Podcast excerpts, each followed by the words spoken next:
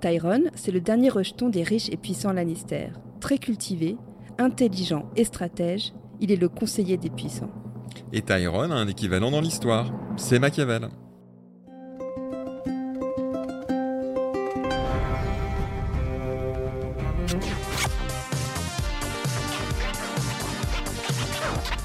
Game of Thrones remix l'histoire.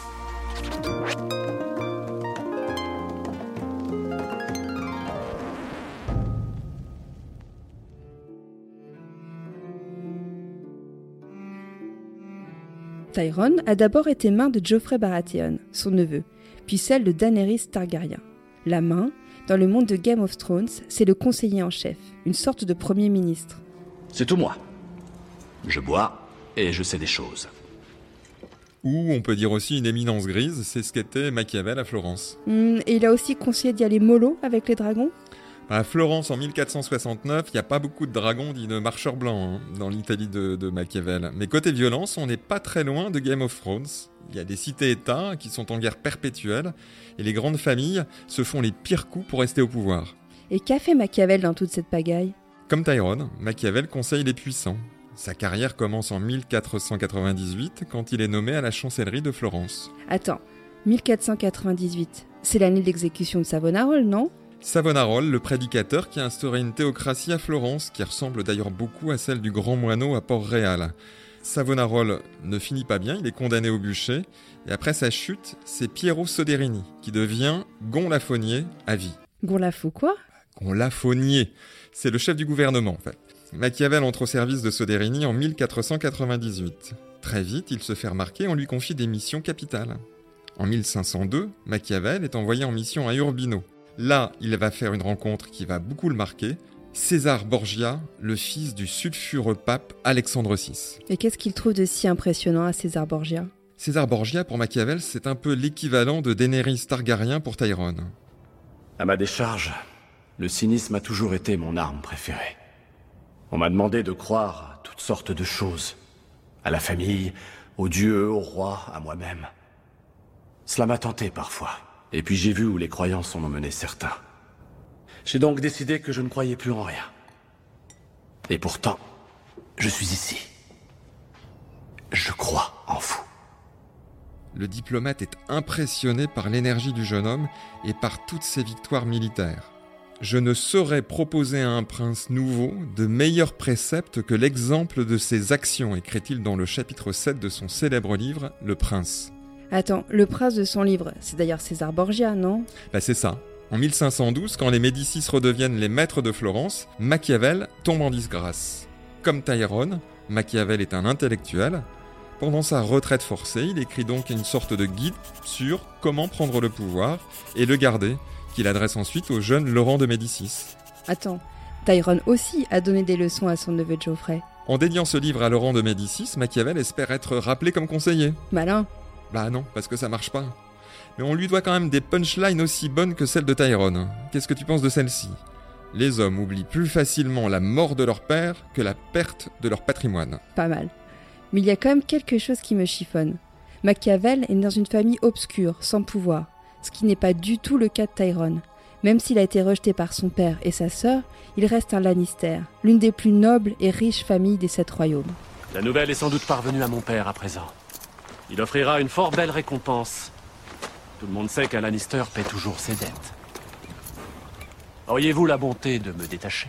D'accord. Alors il te fait penser à quel autre personnage historique? Philippe d'Orléans Le petit frère de Louis XIV. Oui, tous les deux sont des brebis galeuses dans leur prestigieuse famille, les Lannister pour Tyrone et la famille royale de France pour Philippe. Ce Philippe d'Orléans, est-ce qu'il avait lui aussi une difformité physique? Non, quand le petit prince, fils de Louis XIII et d'Anne d'Autriche, naît en 1640, il n'y a rien à signaler.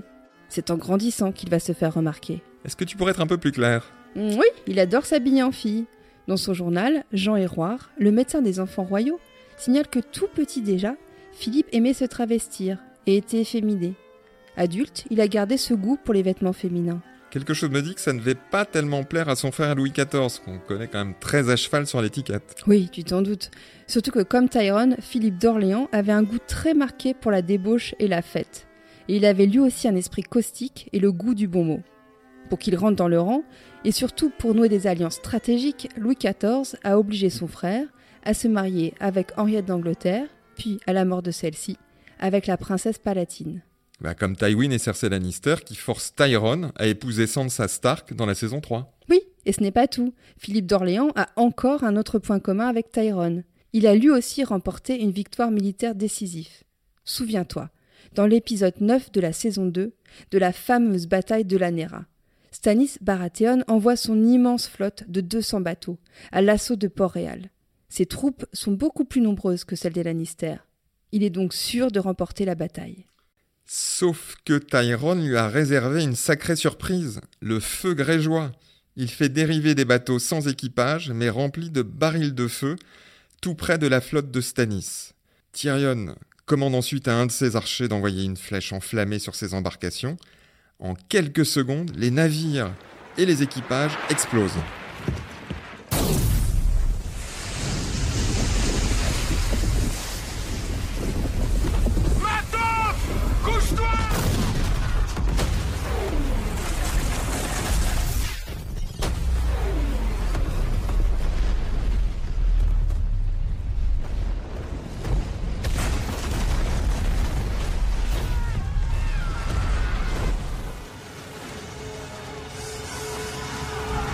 Préparez-vous à débarquer. Votre Majesté Le nain a ouvert son sac à malice. Le feu grégeois. Il ne peut le faire qu'une fois. Nous sommes encore trop loin des portes. Le feu Leurs archers Il y aura des centaines de morts. Des milliers. C'est une immense victoire militaire pour Tyrone. Mais alors, qu'a fait Philippe d'Orléans, lui? Sa bataille de la Nera à lui s'appelle la bataille de Cassel. Grâce à son courage et son sens tactique, le royaume de France l'emporte en 1677 contre les Pays-Bas de Guillaume d'Orange. Monsieur a gagné une des plus complètes batailles qui se soit donnée de nos jours, salue le maréchal de Luxembourg. Donc j'imagine qu'après ça, Philippe d'Orléans va devenir un grand chef militaire.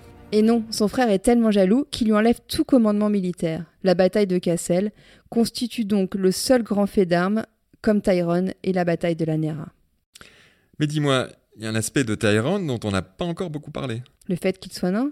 Oui, c'est très important dans Game of Thrones, puisque c'est pour ça que Tyrone est rejeté par sa propre famille.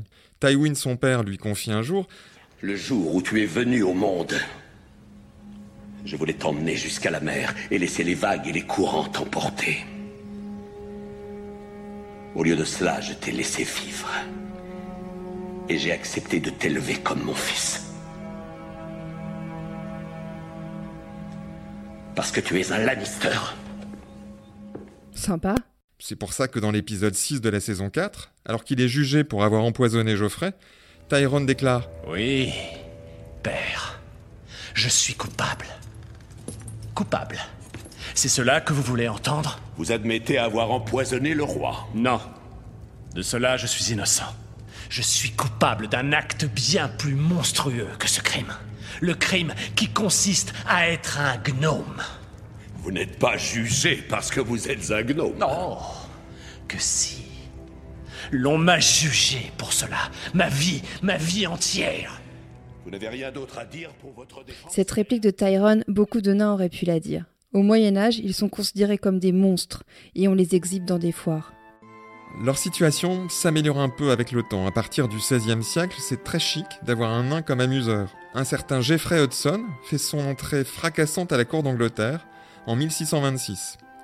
Alors lors d'un banquet, le roi Charles VI pose une tourte devant son épouse, et quand la reine s'apprête à la couper, surgit un nain qui était caché dans la tourte, habillé en chevalier. C'est le premier épisode d'une vie pleine de rebondissements. Comme Tyrone, qui adorait les femmes, il est ensuite capturé par des pirates. Oui, comme Tyrone dans la saison 5, qui est fait prisonnier par des marchands d'esclaves alors qu'il est en route pour rencontrer Daenerys. Et comme notre ami Lannister, Jeffrey Hudson réussit à s'en sortir. Il faut dire que lui aussi se révèle très intelligent et doté d'un grand sens politique. Du coup, il deviendra un membre important de la cour d'Angleterre. Oui, sauf que pour certains, un nain, ça reste forcément un bouffon. En 1644, Jeffrey Hudson suit sa reine en voyage à Nevers. Un chevalier, Sir Crofts, trouve très drôle de suspendre le nain à un clou. Hudson n'en peut plus de ce genre de moquerie. Ni une ni deux, il convoque le chevalier en duel. Croft se présente au combat avec une seringue pleine d'eau. Une seringue pleine d'eau, ça me paraît un peu bizarre pour un duel. hein. Oui, c'est encore une bonne blague du chevalier. Il explique qu'il compte noyer le nain avec l'eau de la seringue. Tout le monde rigole. Sauf que Geoffrey Hudson, lui, ne rigole pas du tout. Avec le pistolet qu'il a pris le soin de prendre avec lui, il abat Sir Croft. Quel panache Il se serait bien entendu avec Tyrone, ce Jeffrey Hudson. C'était le dernier épisode du podcast Game of Thrones Remix l'histoire. Nos autres épisodes sont toujours disponibles sur vos plateformes d'écoute préférées. Ce podcast a été écrit par Gaël Renouvelle et raconté par Gaël Renouvelle. Et Frédéric Carpita.